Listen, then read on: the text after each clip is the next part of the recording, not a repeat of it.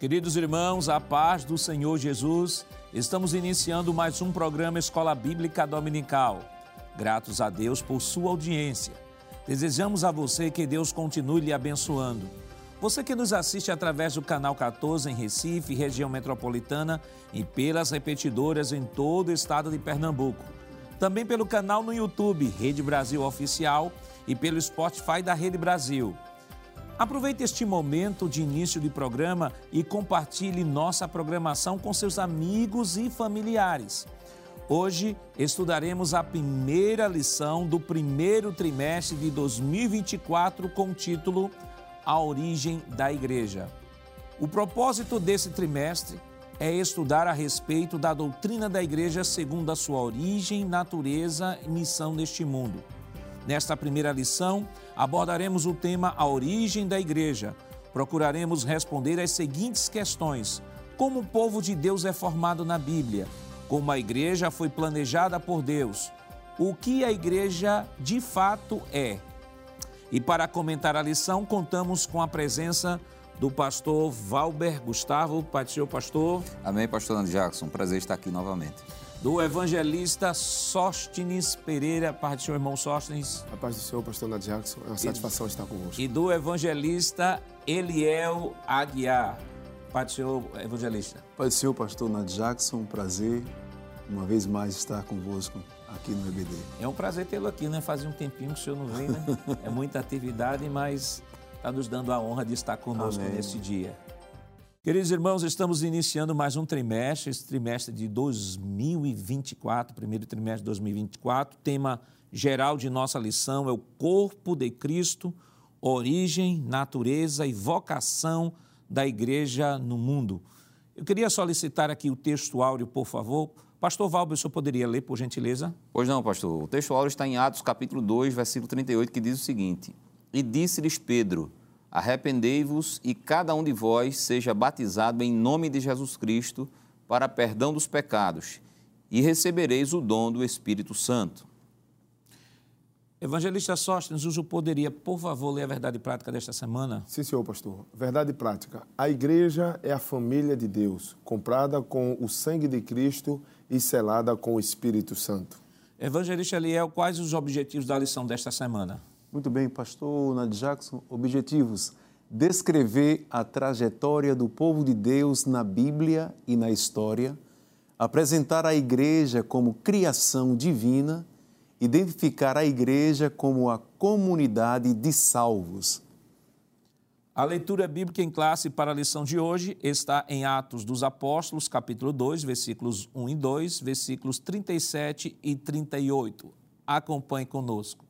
Cumprindo-se o dia de Pentecostes, estavam todos reunidos no mesmo lugar. E, de repente, veio do céu um som, como de um vento veemente e impetuoso, e encheu toda a casa em que estavam assentados.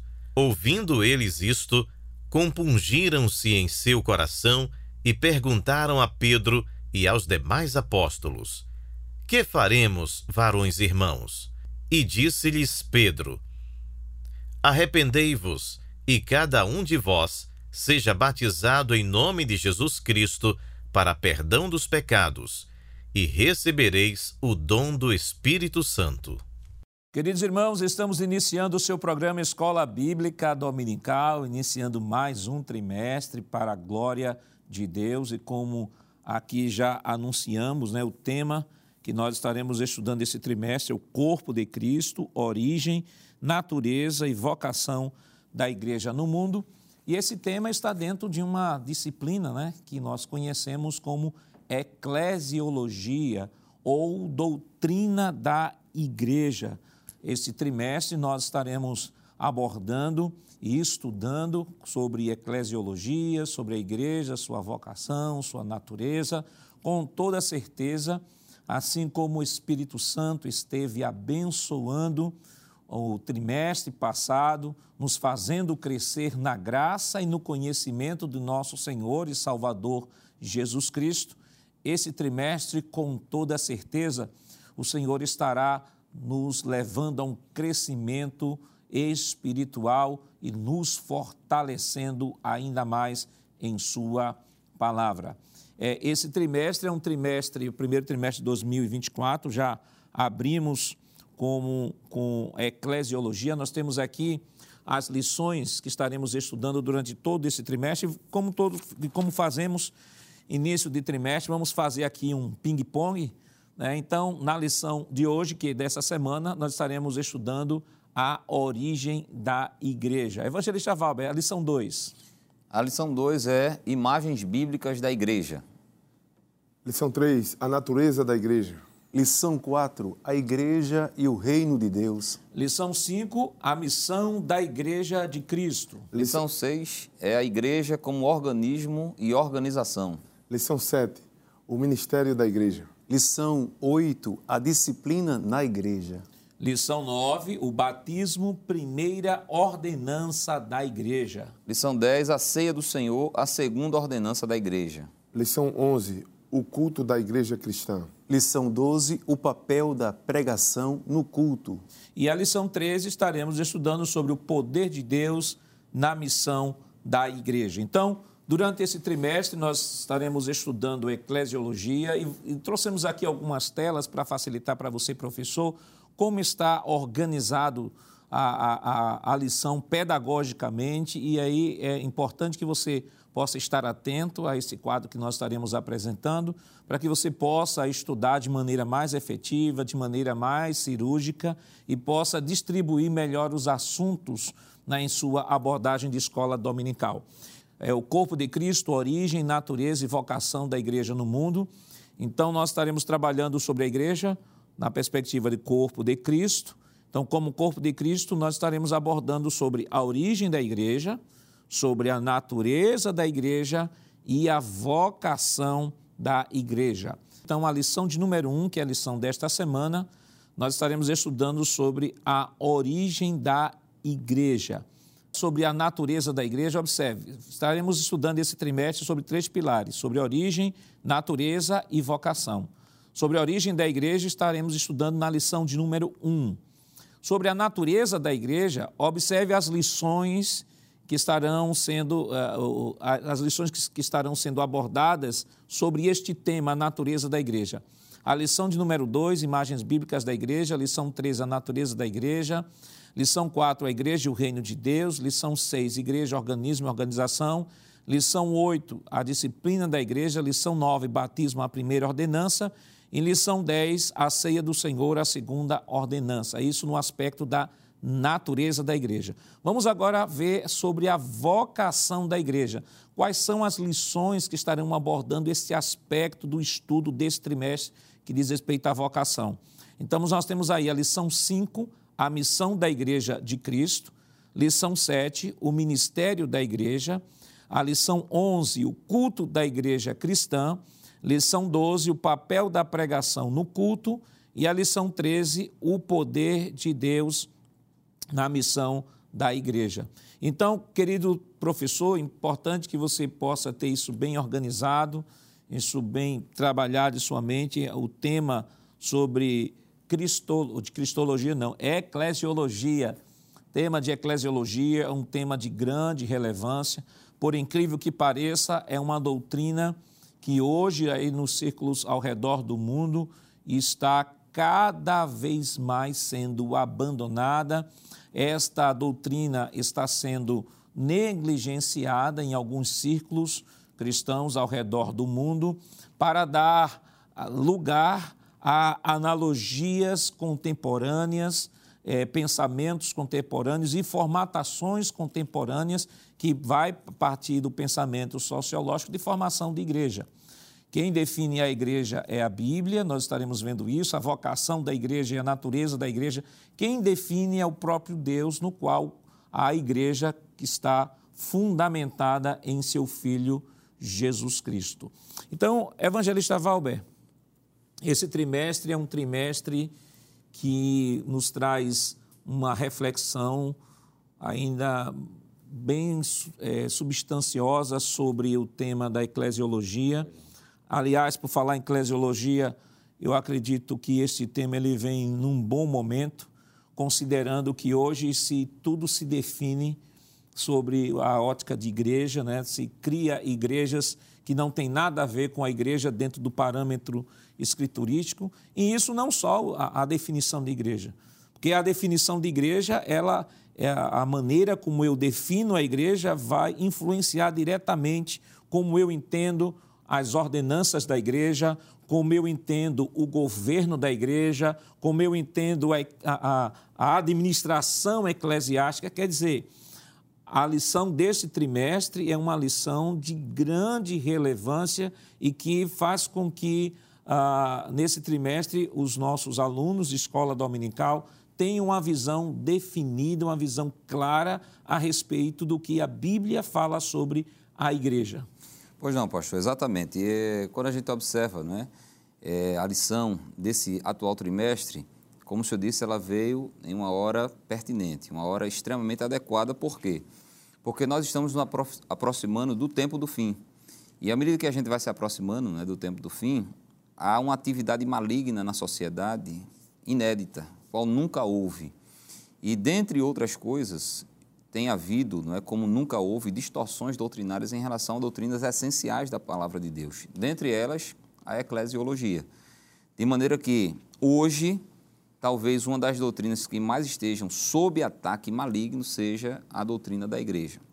E nesse trimestre a gente vai trazer toda a fundamentação bíblica acerca do que vem a ser igreja, para que as pessoas estejam plenamente conscientes e, como o senhor disse, estando plenamente conscientes à luz da Bíblia do que é a igreja, vão poder se relacionar, perceber, né, vivenciar de fato o que é a igreja e não não é? E vão perceber também, porque conhecendo o verdadeiro, a gente vai detectar imediatamente todo e qualquer elemento falso, vão perceber que muito do que se diz igreja nos dias de hoje não tem absolutamente nada de igreja à luz da Bíblia. Então, é uma lição é, extremamente importante e atualíssima para os nossos dias. E evangelista, evangelista Sóstenes, esse tema é um tema que não só trabalha a definição de igreja, como aqui já introduzimos, mas também tem a repercussão no que diz respeito ao governo da igreja. Né? Por exemplo, hoje se fala, se tem aí nos grupos neopentecostais, pessoas que arrogam o título eclesiástico de apóstolo,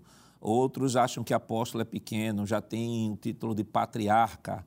Hoje você tem, fala, se fala muito hoje sobre ordenação feminina, ordenação feminina, pastorado feminino, a questão da diaconisa e entre outras coisas. Isso são assuntos que estão diretamente relacionados à compreensão correta da doutrina da igreja e a, a sua não prática, ou a, a, forma, melhor dizendo, da, a forma como está sendo colocado hoje em alguns círculos neopentecostais, mostra de fato a carência que esses redutos, que essas comunidades possuem com relação a essa doutrina bíblica. Hoje se está formando e se relega a anarquia ao mundo espiritual. Dizer assim, não, foi o Espírito Santo quem constituiu o apóstolo, foi o Espírito Santo que tocou no meu coração e mandou consagrar essa pastora. Então, se relega hoje a, uma, a um mundo espiritual, a um subjetivismo que concorre até com o princípio bíblico.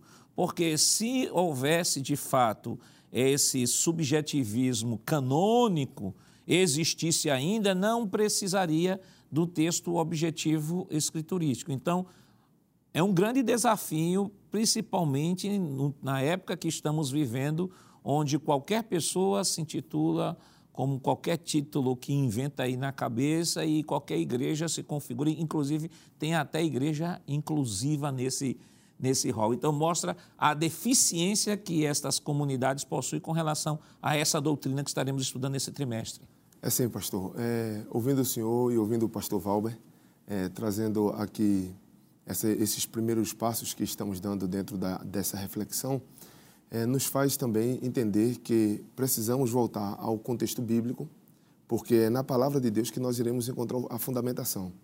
E o próprio Jesus, quando inicia utilizando o termo igreja, ele diz que edificaria a sua igreja.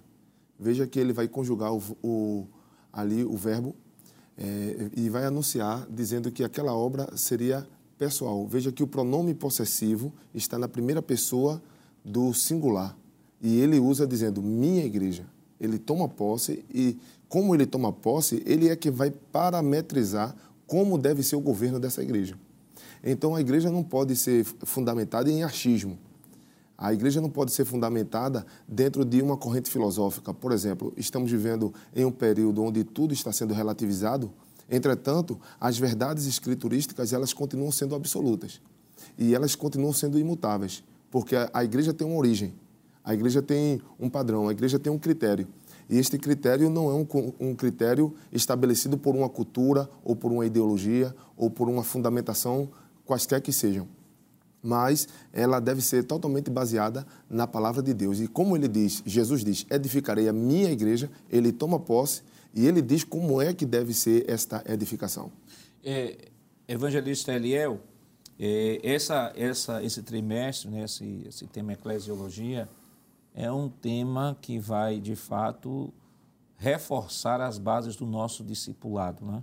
Principalmente, principalmente, por exemplo, hoje vem temos pessoas que, que entram na igreja que vêm com um universo conceitual de pastoras, de, de igrejas dos mais diversas mais diversos formatos, tem igreja de lutador de boxe, tem igreja, como já foi dito aqui, é, igreja inclusiva. Esta semana me enviaram um vídeo de uma igreja num formato que parecia um clube social assim, tinha um menu, aqui você tem a cafeteria, aqui você tem o, o, balcão onde você pode fazer o entretenimento, aqui você tem um outro espaço e lá ao fundo tem o templo.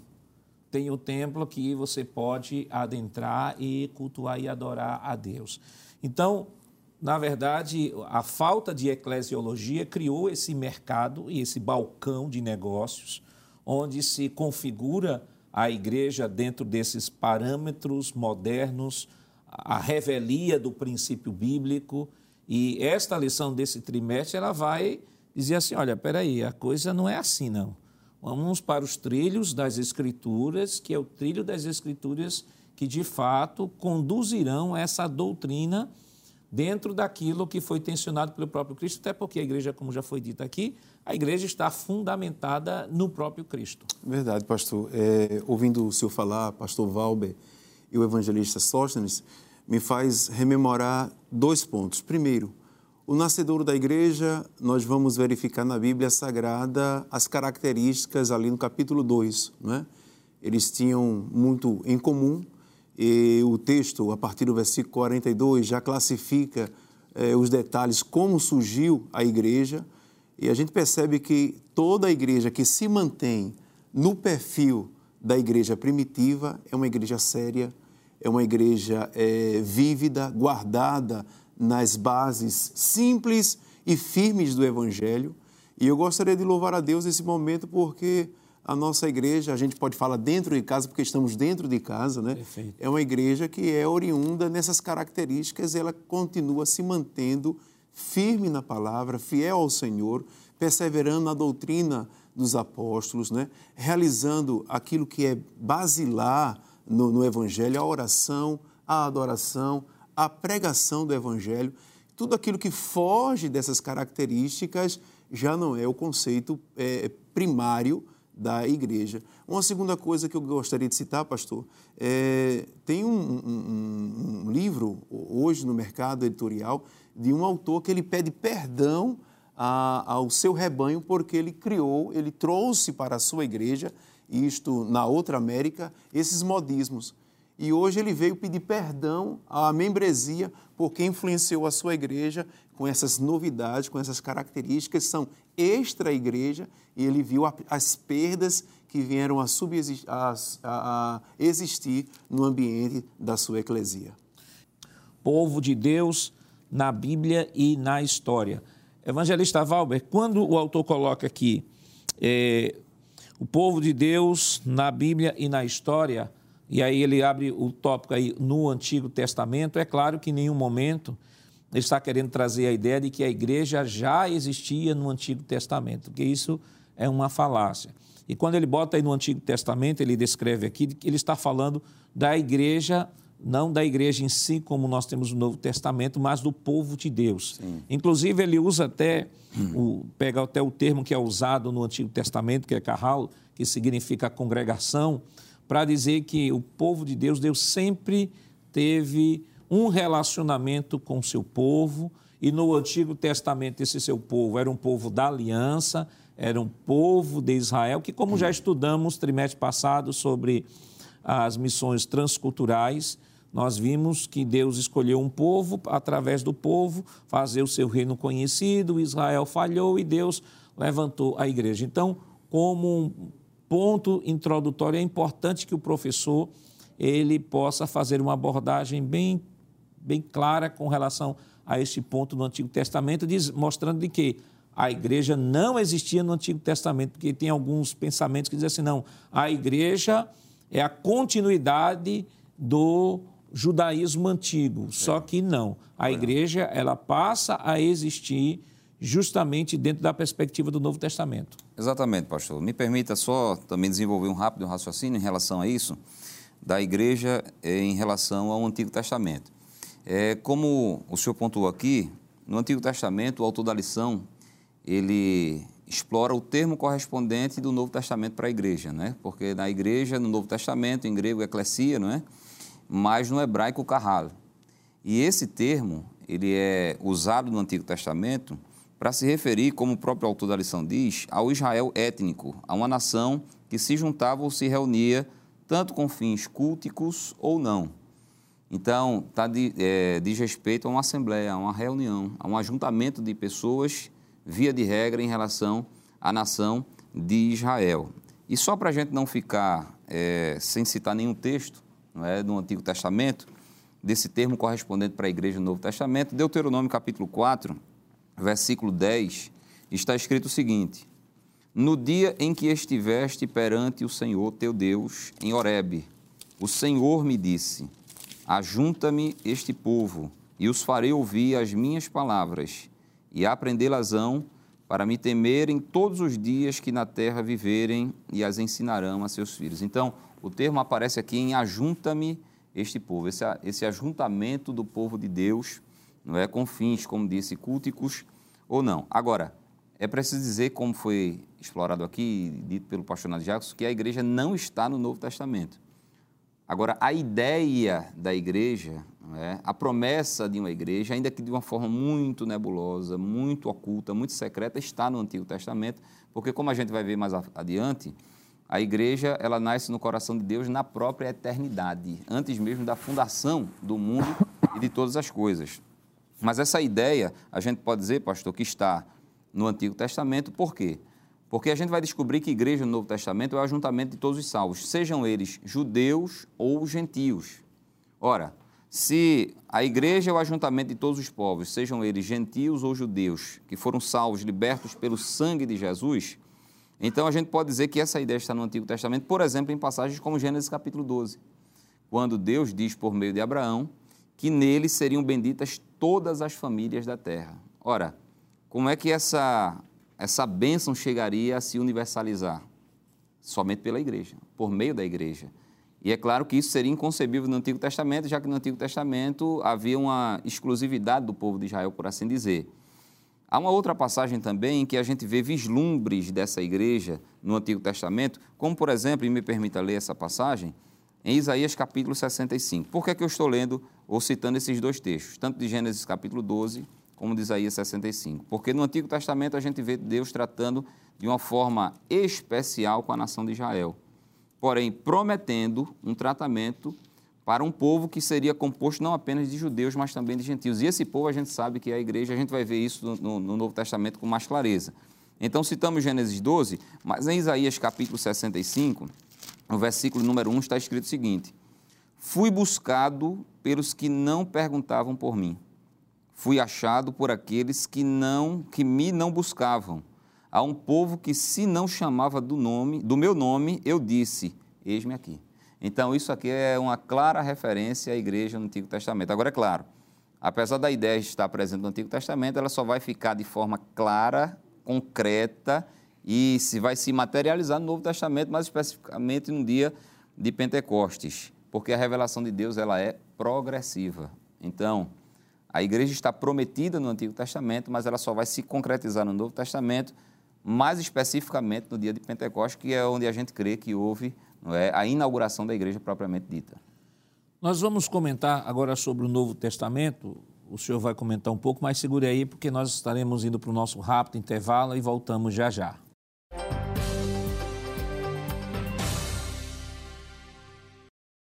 Queridos irmãos, estamos de volta em seu programa Escola Bíblica Dominical, esta semana estudando a lição de número 1 um do novo trimestre, que tem como título A Origem da Igreja.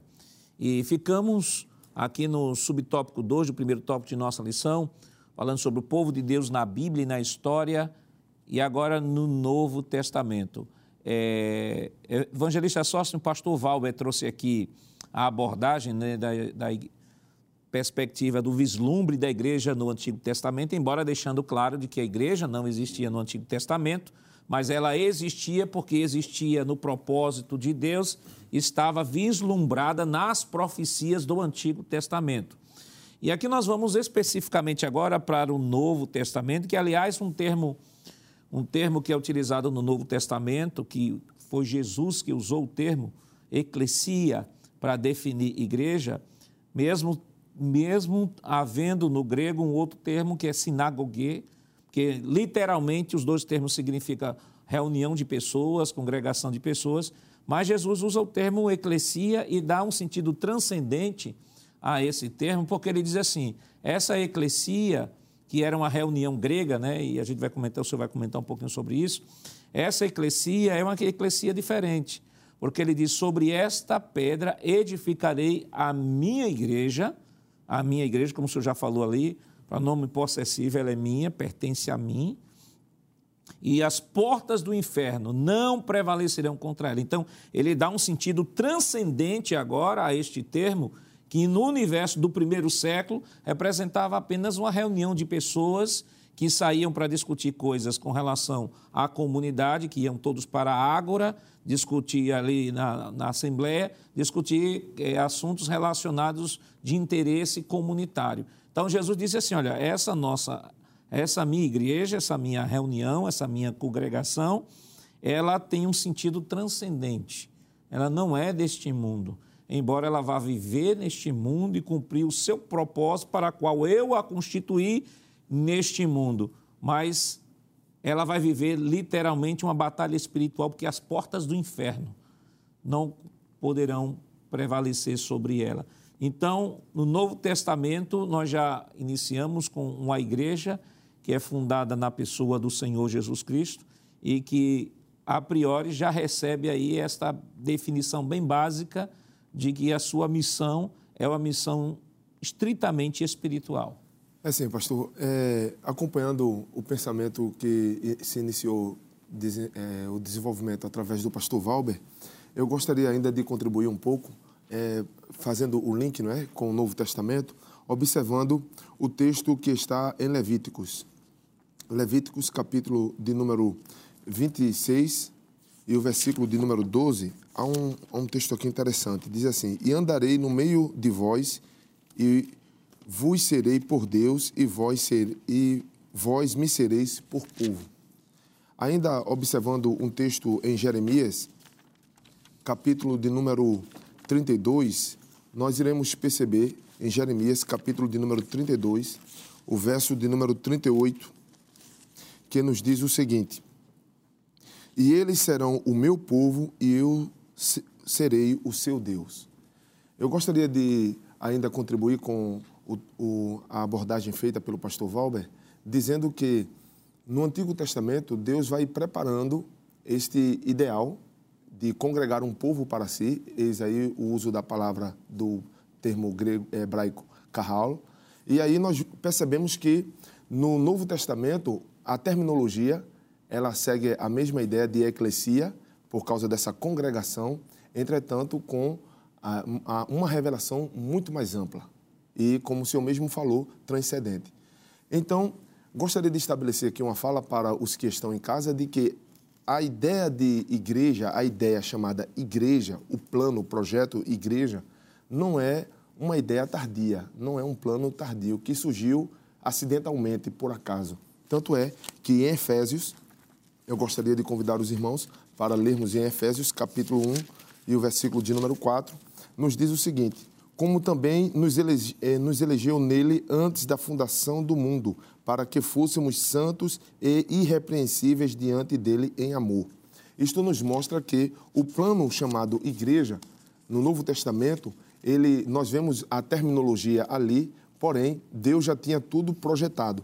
Tanto é que em Colossenses, capítulo de número 1, versículo de número 26, nós vemos o seguinte: O mistério que esteve oculto desde, desde todos os séculos e em todas as gerações e que agora foi manifesto aos seus santos. Ainda nós vemos que isto ocorreu conforme Gálatas, capítulo de número 4, é, como nós iniciamos esta fala, não foi?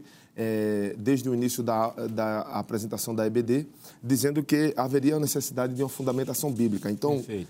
Gálatas capítulo 4, versículo 4 nos diz assim: Mas vindo a plenitude dos tempos, Deus enviou o seu filho, nascido de mulher, nascido sob a lei, para remir os que estavam debaixo da lei, a fim de, rece de recebermos a adoção de filhos. Então, esta terminologia é, que agora é utilizada no Novo Testamento, conforme a própria lição nos traz a proposta, é justamente a, a ideia de eclesia, um chamado para fora. Anteriormente, no contexto grego, o, o proclamador, o querux, o arauto, ele saía anunciando, chamando, querigma, proclamando aqueles que viessem para a eclesia, para uma assembleia.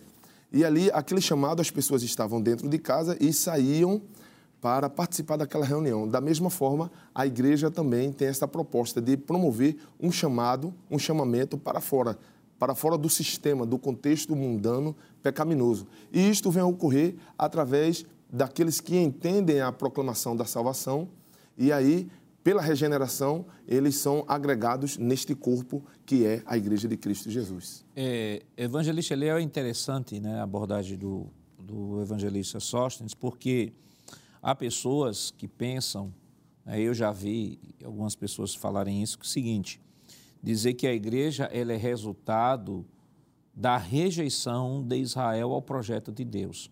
Aí pega aquele texto lá, equivocadamente, o texto lá de João, Diz que ele veio para aqueles que eram seus e seus não receberam, mas a todos quanto receberam deles o direito de serem feitos filhos de Deus. Aí, só que o evangelista Valber, o evangelista é, Sóstenes, hoje eu estou trocando tudo, o evangelista Sóstenes colocou de que, é, como, é, confirmando aqui ainda, a, o, endossando o que o pastor Valber colocou, de que esse, a ideia da igreja não é, seria um plano B de Deus, porque Deus não tem plano B. Né?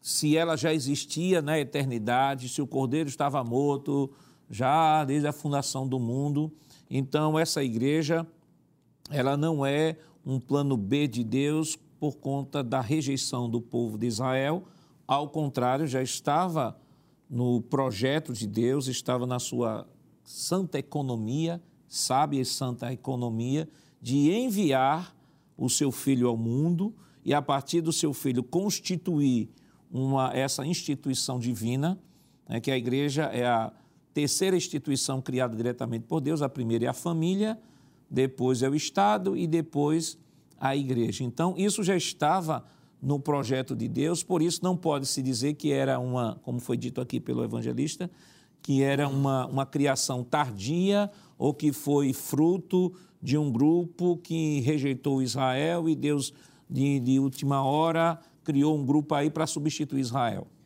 Então, pastor, é, dentro desse raciocínio, a igreja sendo um, um, um dos ideais de Deus, né, como estamos verificando aqui, o autor ele se preocupou em trazer na lição que desde a eternidade a igreja estava no coração de Deus, foi idealizada por ele, não é isto?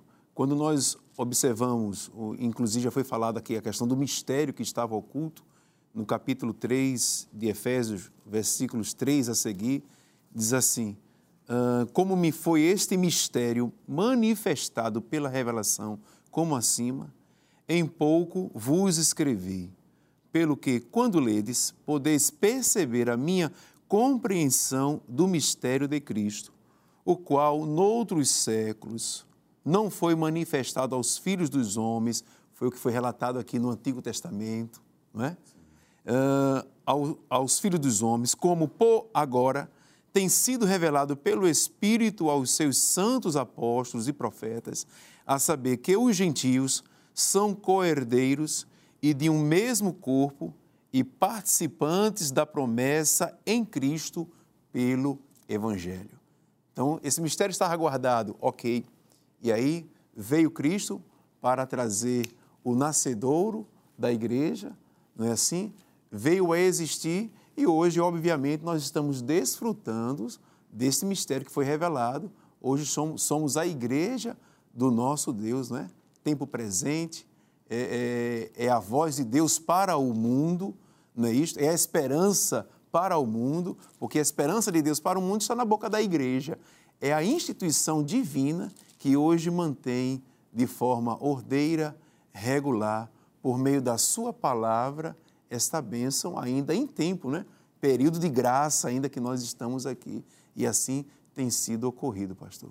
E o senhor falou aí, esse texto, eu lembrei de um outro texto aqui que está em Romanos, capítulo 16, versículos 25 e 26. Estou lendo na Nova Almeida atualizada, diz o seguinte: Ora, ao Deus que é poderoso para confirmar vocês segundo o meu evangelho e a pregação de Jesus Cristo, conforme a revelação do mistério guardado em silêncio desde os tempos eternos e que agora tornou-se manifesto e foi dado a conhecer por meio das escrituras proféticas, segundo o mandamento do Deus eterno, para obediência da fé entre todas as nações.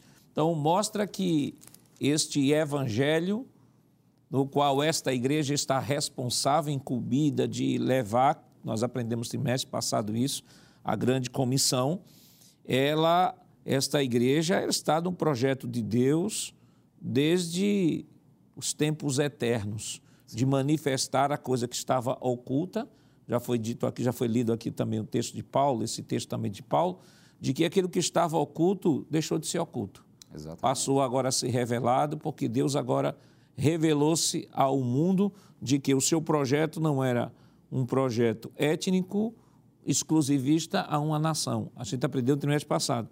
Era um povo utilizado através do qual Deus se manifestaria às nações e agora Deus está se manifestando por meio da igreja. Isso, pastor. Eu estava pensando aqui não é justamente nessa realidade de Deus é, usando a nação de Israel no Antigo Testamento para cumprir o seu propósito, mas, como disse, é, desde a eternidade pensando numa revelação mais plena, não é, numa manifestação mais plena, mais universal do seu conhecimento, da sua glória, do seu poder, por meio da igreja. No Antigo Testamento, a gente já vê isso acontecendo, pastor. Me permita fazer novamente né, esse paralelo, a gente está sempre linkando né, o Antigo com o Novo Testamento a gente vê Deus é, mostrando o seu propósito para a nação de Israel em Êxodo capítulo 19, versículo 6, quando ele diz: E vós me sereis reino sacerdotal e povo santo. Estas são as palavras que falarás aos filhos de Israel. Então, a nação de Israel seria um reino sacerdotal em relação a todos os demais povos do planeta Terra. Isso está muito claro no versículo anterior, no versículo número 5, quando ele diz: Agora, pois, se diligentemente ouvirdes a minha voz e guardardes o meu conserto, então sereis a minha propriedade peculiar dentre todos os povos, porque toda a terra é minha. Então Deus está mostrando o seu propósito através da nação de Israel para se fazer conhecido não é, a todo mundo. Claro que, lamentavelmente, Israel falha nesse propósito, mas Deus, de uma forma é, é, premeditada desde a eternidade, já tinha é, o seu plano em relação à igreja. E a igreja vai cumprir esse propósito na sua plenitude. Porque está escrito, não é um versículo muito conhecido, que está na primeira carta de Pedro, no capítulo número 2, que mostra o propósito não é, da igreja. É, 1 de Pedro, capítulo número 2 e o versículo número 9, um texto muito conhecido da palavra de Deus que diz o seguinte: Mas vós sois a geração eleita, se referindo à igreja, o sacerdócio real, a nação santa, o povo adquirido. Com que finalidade? Para que anuncieis as virtudes daquele que vos chamou das trevas para a sua maravilhosa luz. E a igreja vem cumprindo ao longo de dois mil anos e vai continuar cumprindo sem cometer o mesmo erro que Israel cometeu, que foi falhar no propósito de tornar Deus conhecido a todos os povos. É tanto que a Bíblia já revela o sucesso, não é? a eficácia da igreja cumprindo esse, já na, no céu. Porque em Apocalipse, no capítulo número 5, versículo número 9, a gente vê isso muito claramente também, quando o apóstolo João tem uma visão do céu. E no céu ele, ele vê o seguinte, no capítulo 5, versículo 9. E cantava um novo cântico dizendo, Digno és de tomar o livro e de abrir os seus selos, porque foste morto e com o teu sangue compraste para Deus homens de toda tribo e língua e povo e nação. E para o nosso Deus os fizeste reis e sacerdotes, e eles reinarão sobre a terra. Então, nesses dois versículos, a gente vê a natureza, a gente vê a missão, a gente vê o propósito e a gente vê o destino da igreja. É? A igreja, de fato, tornando Deus conhecido a todos os povos, e isso de forma plena, é tanto que na eternidade não haverá só um povo, não, é? não só haverá Israel, mas haverá não é? todos os povos todas as línguas, tribos e nações, porque o propósito de Deus foi cumprido por meio da igreja do Senhor Jesus. Nós temos ali o terceiro subtópico que fala sobre na, o povo de Deus na Bíblia e na história, e na história cristã, é, sobre o Antigo Testamento e o Novo Testamento, ponto pacífico, já falamos aqui diversas referências bíblicas, e nesse ponto, nesse subtópico 3 aí, do ponto 1, é importante esclarecimento, eu queria é, ler aqui, né? eu vou ler aqui o texto aqui literal que está na revista, e pastor, o senhor e o evangelista é, Sóstenes aí podem comentar, o evangelista quiser interagir também. Ele diz o seguinte: Há quem creia que a igreja subsiste governada pelo sucessor de Pedro e pelos bispos em comunhão com ele. Evidentemente, a tradição protestante rejeita este conceito visto que ele não reflete o contexto do Novo Testamento, onde a figura do sucessor de Pedro é totalmente estranha e desconhecida. Após a reforma do século XVI, a tradição protestante procurou dar um sentido bíblico e mais preciso a respeito do que uma igreja é de fato. Em grande em uma grande denominação protestante histórica, a igreja é definida como congregação local de pessoas regeneradas e batizadas após profissão de fé.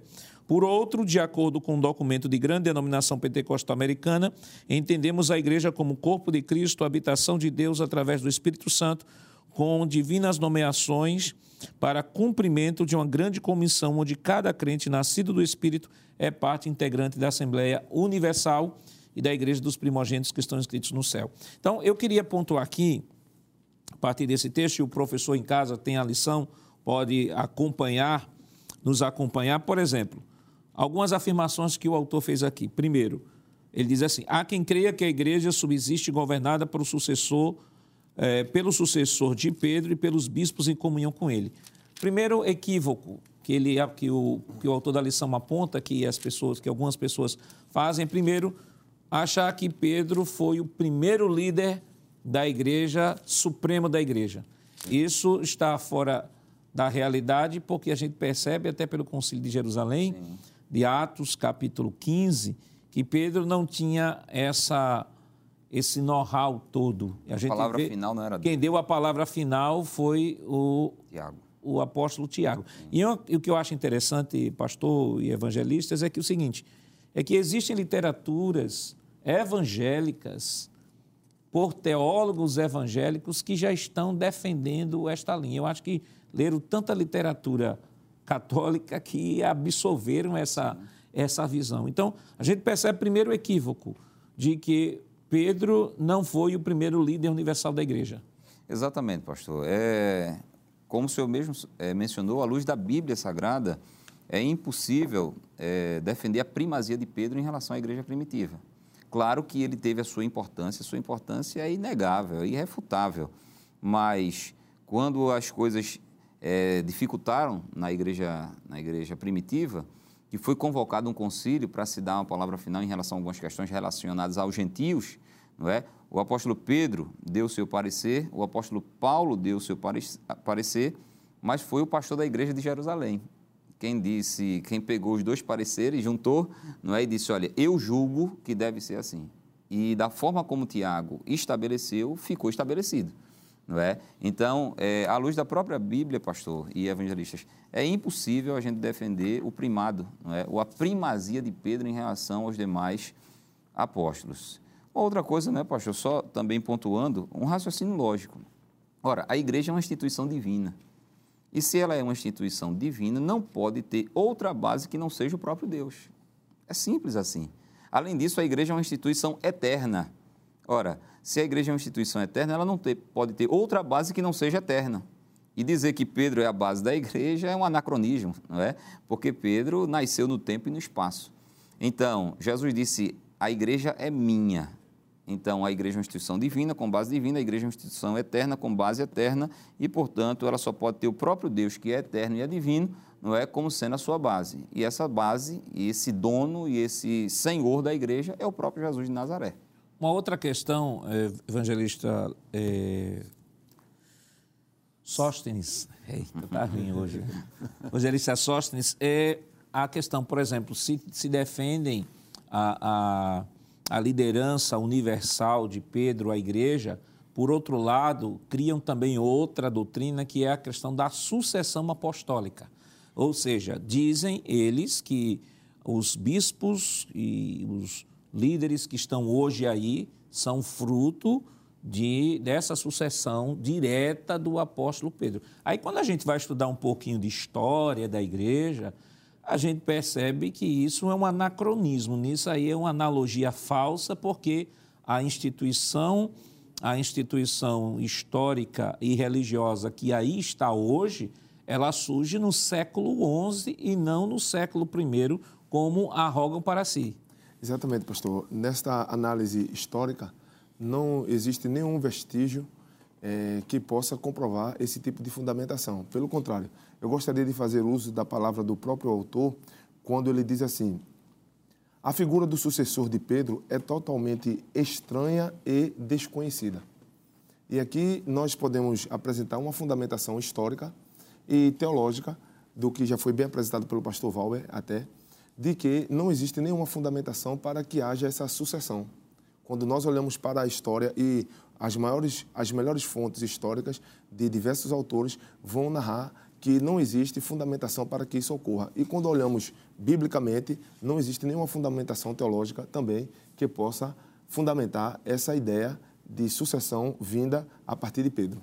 Uma, uma coisa que é citada aqui no livro Evangelista, é, página 18, ele fala sobre a igreja na tradição católica e protestante, aí ele cita um documento, um documento, a profissão de fé tridentina de 1564, conforme exposta na bula de Pio, Pio IV, e que diz o seguinte: a Santa Igreja Católica, Apostólica e Romana como a mãe e mestra de todas as igrejas, o pontífice romano, sucessor do bem-aventurado Pedro, chefe dos apóstolos e representante vicários de Jesus Cristo. Esta verdadeira fé católica sem a qual ninguém pode estar em estado da salvação. Então, além do problema da compreensão de Pedro como líder universal, o primeiro Papa, o problema da sucessão apostólica, dizendo que, arrogando que os líderes são oriundos justamente dessa sucessão, são herdeiros dessa sucessão, há outra coisa que é o exclusivismo soteriológico. Ou seja, não está em Cristo, mas está na instituição a salvação, porque ela, ela se arroga, essa instituição se arroga como sendo a mãe de todas as igrejas, e aí a célebre frase, salvo engano, de Cipriano, Cipriano que vai dizer assim, que fora da igreja não existe salvação. Pastor Nas Jackson, é, observando essas considerações, eu gostaria de apresentar o que o, o próprio Pedro falara. Não é isso? Está registrado no capítulo 4 de Atos dos Apóstolos, versículo de número 12. E em nenhum outro há salvação, porque também debaixo do céu nenhum outro nome há, dado entre os homens, pelo qual devamos ser salvos. Então a salvação está centrada em Cristo, né? O nascedor da igreja está em Cristo. E o próprio Cristo, ele, ele ratificou a informação no texto clássico, João capítulo 14, não é isto? E o versículo de número 6, disse-lhe Jesus: Eu sou o caminho e a verdade e a vida. Ninguém vem ao Pai senão por mim. Existe também, é, de forma empírica, aquela informação que, é, como Pedro casou, né? Pedro casou, teve sogra, e um dos dogmas da igreja da maioria, não é isto? Sistematizado assim, a, a origem para que viesse ao papado, era não casar. Lembremos que Pedro, ele casou, ele teve sogra. Jesus curou a sogra de Pedro, não é? E fica bem claro essa, essa referência aí acerca é, da origem da igreja. E me permita, pastor, também, só para corroborar é, e tirar de uma vez por todas da mente de qualquer é, cristão, é, principalmente nós evangélicos, que Pedro seria a base da igreja, que seus sucessores seriam os líderes universais da igreja, não tem fundamentação bíblica absolutamente nenhuma. Não é? Porque, como já vimos, a instituição é divina, a igreja teria que ser uma base divina. Pedro era humano. Não é? A instituição eterna teria que ter uma base eterna. Pedro não é? nasceu no tempo e no espaço. É, também, é, o evangelista Eliel falou sobre essa questão do celibato obrigatório, não é? que é um dogma dessa igreja, e Pedro, de fato, era casado. Né? Conforme foi mencionado aqui, Jesus curou a sogra dele, Mateus 8, mas também uma das coisas que é defendida em relação a essa liderança dessa igreja, a igreja romana, é a infalibilidade papal. Não é? Ou seja, aquele que está acima, no topo da pirâmide da hierarquia dessa igreja, seria, seria infalível. E tendo como exemplo e primeiro Papa o próprio Pedro, mas a Bíblia nos mostra que o próprio Pedro não era infalível. Ele negou a Jesus três vezes e reconheceu o seu pecado. Além disso, mesmo depois não é, do dia de Pentecostes, ele já estabelecido como apóstolo, como apóstolo, mostrou também que ele era falível, que ele era uma pessoa sujeita, passiva a erros. É tanto que em Gálatas capítulo 2, eu queria só mencionar esse, esses dois versículos para ficar claro de uma vez por todas que não existe infalibilidade papal na pessoa do apóstolo Pedro que era um cooperador na igreja primitiva. Capítulo 2 de Gálatas, versículos 9 e 10 do seguinte: E conhecendo Tiago, Cefas e João, Cefas Pedro, né? Que eram considerados como as colunas, a graça que se me havia dado, deram-nos as destras, em comunhão comigo e com Barnabé, para que nós fôssemos aos gentios e eles a circuncisão. Aí está escrito no versículo números 10 e 11. Recomendando-nos somente que nos lembrássemos dos pobres o que também procurei fazer com diligência. E chegando Pedro a Antioquia, lhe resisti na cara, porque era repreensível. Então, mediante essas evidências bíblicas, é impossível defender Pedro enquanto sendo a base da igreja, enquanto sendo o líder universal da igreja, porque, segundo essa própria igreja romana, ele não preenche os requisitos para estar no topo da pirâmide da hierarquia dessa igreja. E há um texto aqui em Efésios 2 e 20, Efésios 2 e 20, que diz o seguinte: edificado sobre o fundamento dos apóstolos e profetas, sendo ele mesmo, Cristo Jesus, a pedra angular. Então, Cristo é o fundamento da igreja, não tem que se discutir isso. Vale destacar de que a Bíblia é que forma a igreja e não a igreja que forma a Bíblia. A Bíblia não é produto da igreja, como esse círculo é, religioso tem dito, não, que a igreja tem autoridade maior que a Escritura, não. A autoridade está na Escritura e é de fato só a Escritura. Mas qual é a origem de fato da igreja? Isso nós estaremos comentando depois do nosso rápido intervalo. Voltamos já.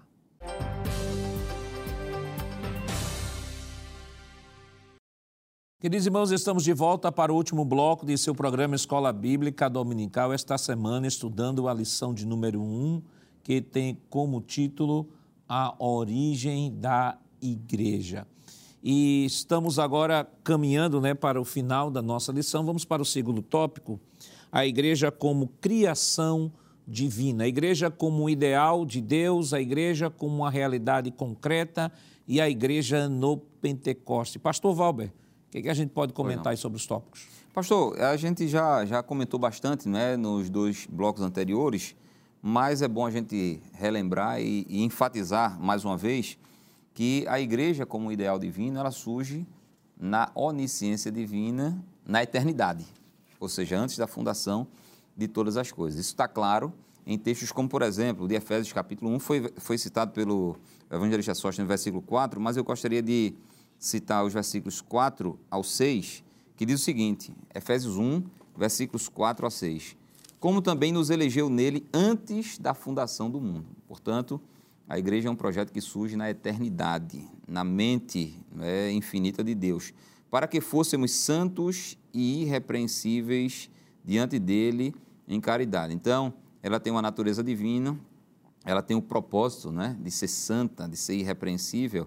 E ele diz aqui no versículo 5: E nos predestinou para filhos de adoção por Jesus Cristo, para si mesmo, segundo o beneplácito da sua vontade. Não é? E veja que tanto a eleição como a predestinação aqui são é, coletivas, não é? se referindo com certeza à igreja do Senhor. Até porque Paulo está escrevendo para a igreja que estava em Éfeso. No versículo 6 ele diz: Para louvor e glória da sua graça, pela qual nos fez agradáveis a si no amado. Então, é, esse primeiro subtópico, do tópico 2, a igreja como ideal divino, sem sombra de dúvida, a igreja surge como ideal na mente onisciente e presciente e eterna de Deus na eternidade, não é? Como está escrito aqui em Efésios capítulo 1. Também em Efésios, não é? no capítulo 3, me permita também ler essa referência que eu acho belíssima e muito rica. A partir do versículo 3 ele diz o seguinte: como, como me foi este mistério manifestado pela revelação, como acima em pouco vos escrevi. O Evangelho Sóstenes leu Colossenses, que diz que esse mistério estava oculto desde a, a eternidade, né? desde a fundação do mundo. E esse mistério, que tem a ideia justamente de coisa oculta, secreta ou de difícil compreensão, ele vai ser manifestado no tempo e no espaço. Não como ideal ainda, a gente ainda está falando como ideal. Né? Depois tem a questão da, da igreja não é, como realidade concreta, materializada, perceptível. Ele diz no versículo 4: Pelo que, quando ledes, podeis perceber a minha compreensão do mistério de Cristo, o qual noutros séculos não foi manifestado aos filhos dos homens, ainda estava como ideal, não é? ainda não como realidade concreta. Como agora, não é? Paulo já estava falando na, na, realidade da nova aliança, da inauguração da nova aliança, como agora tem sido revelado pelo Espírito aos seus santos apóstolos e profetas. Eu encerro no versículo 6, dizendo o seguinte: a saber, qual era esse mistério? A igreja. É? Que os gentios são co-herdeiros e de um mesmo corpo e participantes da promessa em Cristo pelo Evangelho. Então, aqui está a igreja como ideal na mente onisciente, presciente, infinita, eterna de Deus, que posteriormente vai ser anunciada no Antigo Testamento, mas que só vai se concretizar na realidade, pastor, do Novo Testamento.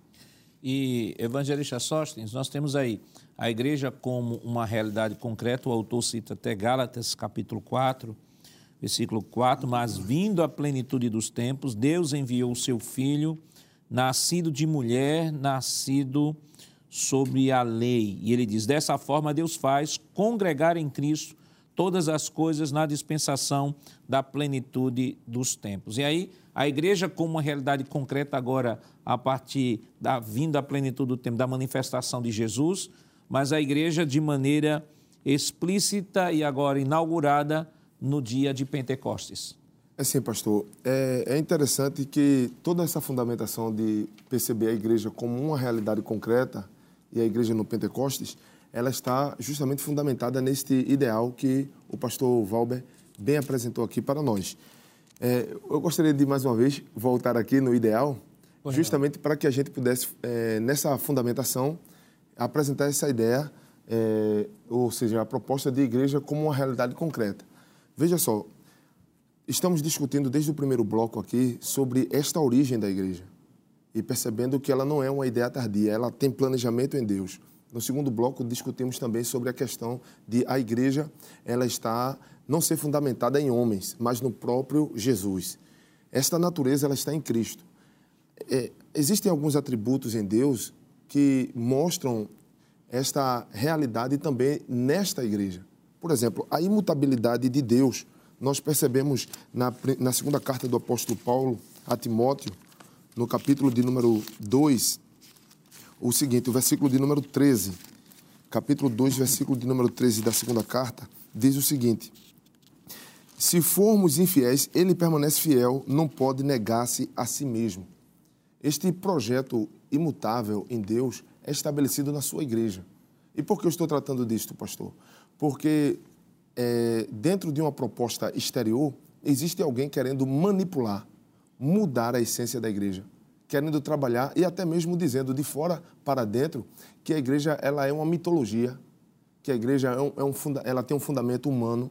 E aqui eu, gosto, eu gostaria de usar esse texto para mostrar que, assim como Deus é imutável, o seu projeto relacionado à igreja também não muda nós estamos vivendo um período de revolução industrial, revolução sexual, revolução tecnológica, N revoluções da sociedade. E isto também, de alguma forma, alguém quer dizer que a igreja vai sofrer alterações e vai se tornar mutável. Mas o plano continua sendo o mesmo. Da mesma maneira, pastor, a igreja ela foi criada por um Deus que é onisciente, como bem colocou o pastor Valber.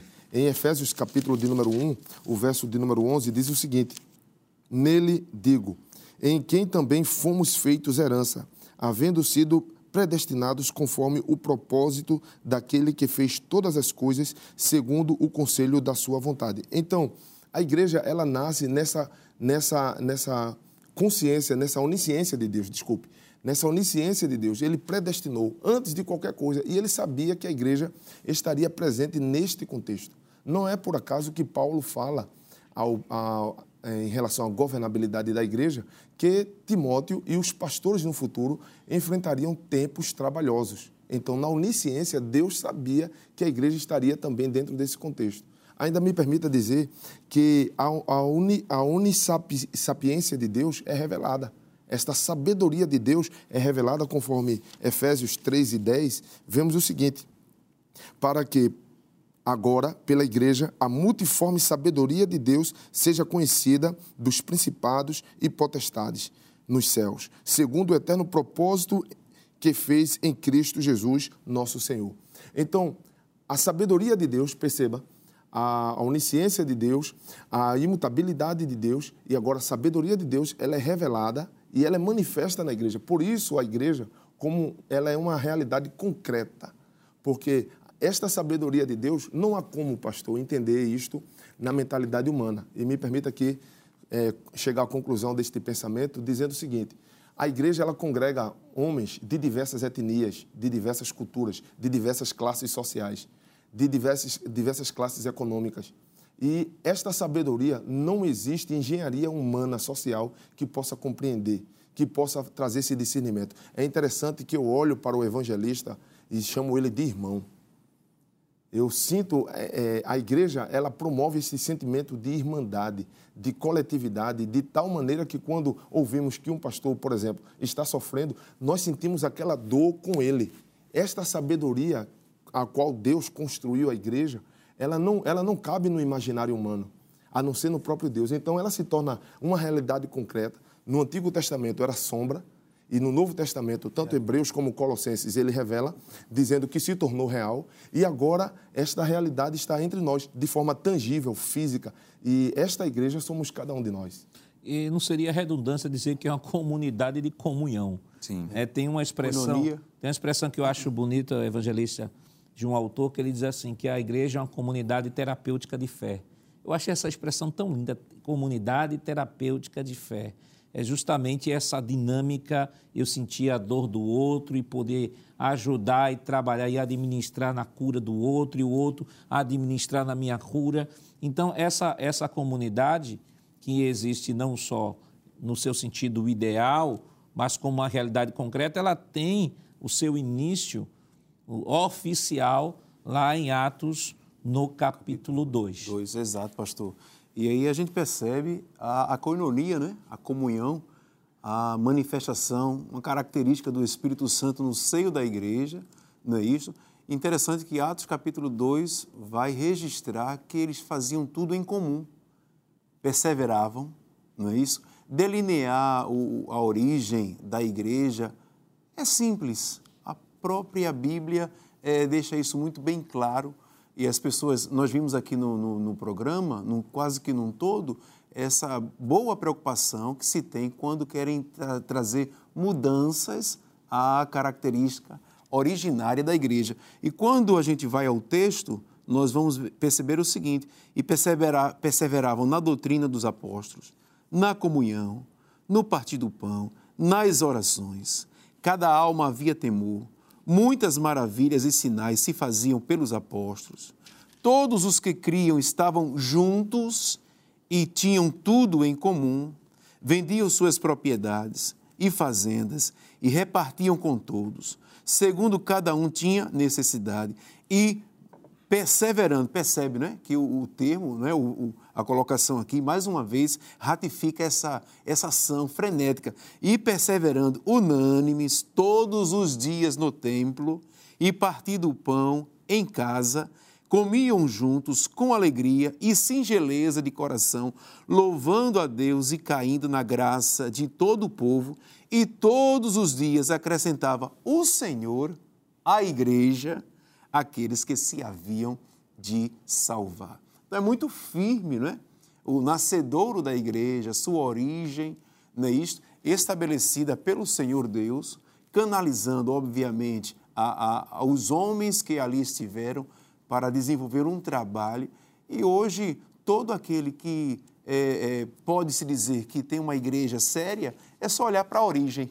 Perfeito. né? Perfeito. Só olhar para a origem. Não tem nem, a igreja não precisa nenhuma, como diz o, o, o nordestês, uhum. invenção, né? ou invencionice, como alguém é. gosta de usar esse termo de forma mais, mais popular. Então, a origem da igreja, as características, toda, todo o desenho que Deus deixou com a vinda do Espírito Santo, obviamente, estar aqui em Atos, capítulo de número 2.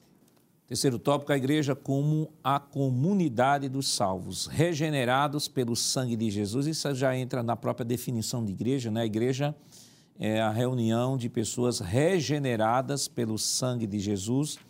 E, e pastor Valber, Pois não. Eu acho que esses dois, dois últimos tópicos, nós temos um tempo um pouquinho apertado, mas eu, eu acho importante o esclarecimento sobre esses dois últimos tópicos, selados pelo Espírito Santo e o batismo de Cristo e do Espírito Santo, porque existe às vezes algumas confusões que as pessoas fazem com relação sobre ser selado pelo Espírito Santo, que às vezes confunde selo do Espírito Santo com batismo no Espírito Santo.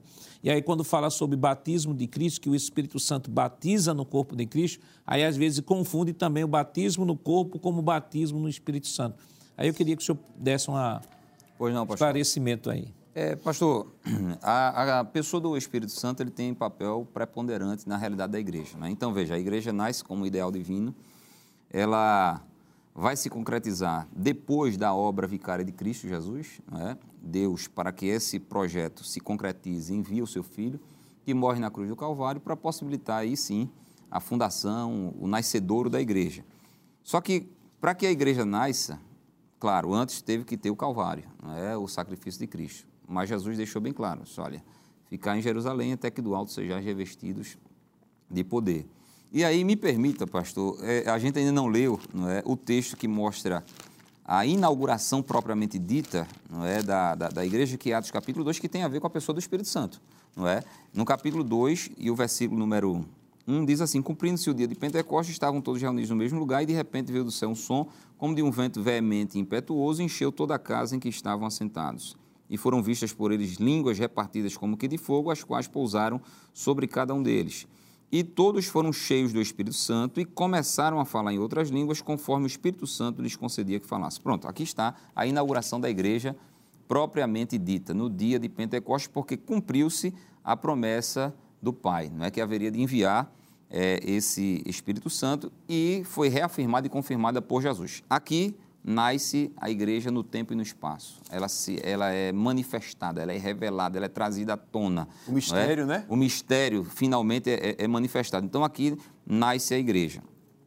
Quando a gente vai para essa questão, selados pelo Espírito Santo e o batismo de Cristo e do, e do Espírito Santo, esse selo do Espírito, pastor, segundo o autor, e a gente também entende assim, ele tem a ver com a regeneração.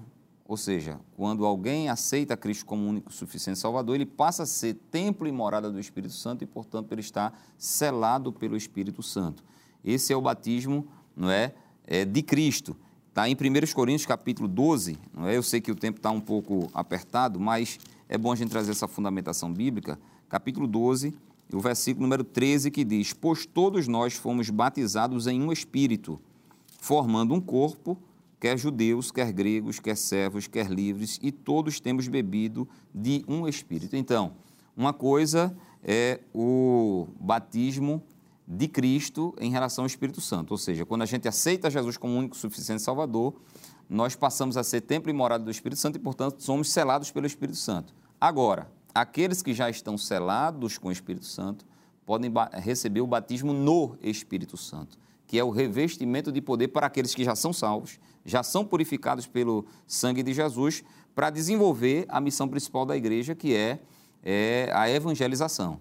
Então, nós somos selados pelo Espírito Santo no que diz respeito à habitação do Espírito Santo, mas podemos ser batizados no Espírito Santo no que diz respeito ao revestimento de poder para cumprir a missão da evangelização. E tudo isso, é claro, tem a ver com a igreja do Senhor. Eu estou falando isso, eu lembrei de um texto, Efésios capítulo 1, versículo 13 e 14, que ele corrobora tudo isso que o senhor está falando, diz o seguinte: Nele também vocês, depois que ouviram a palavra da verdade, o evangelho da salvação, tendo nele também crido, Sim. receberam o selo do Espírito Santo da promessa. Isso. O Espírito que é o penhor da nossa herança até o resgate da sua propriedade em louvor da sua glória. Depois de crerem. Depois de crerem. Depois Eles creram, receberam o selo do Espírito Santo, é receber o Espírito. Sim. Aí o texto que o senhor leu de 1 Coríntios 12, 12 13. 13 mostra que esse Espírito nos batiza no corpo.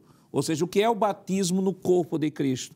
Somos inseridos no corpo de Cristo. E o batismo no Espírito Santo, Atos 2, que o senhor citou, é uma experiência pós-conversão. O nosso tempo, evangelista Sóstenes, já está apertado, mas eu queria que o senhor, em rápidas palavras, que conselho o senhor daria ao professor que está nos acompanhando quando for abordar esta lição?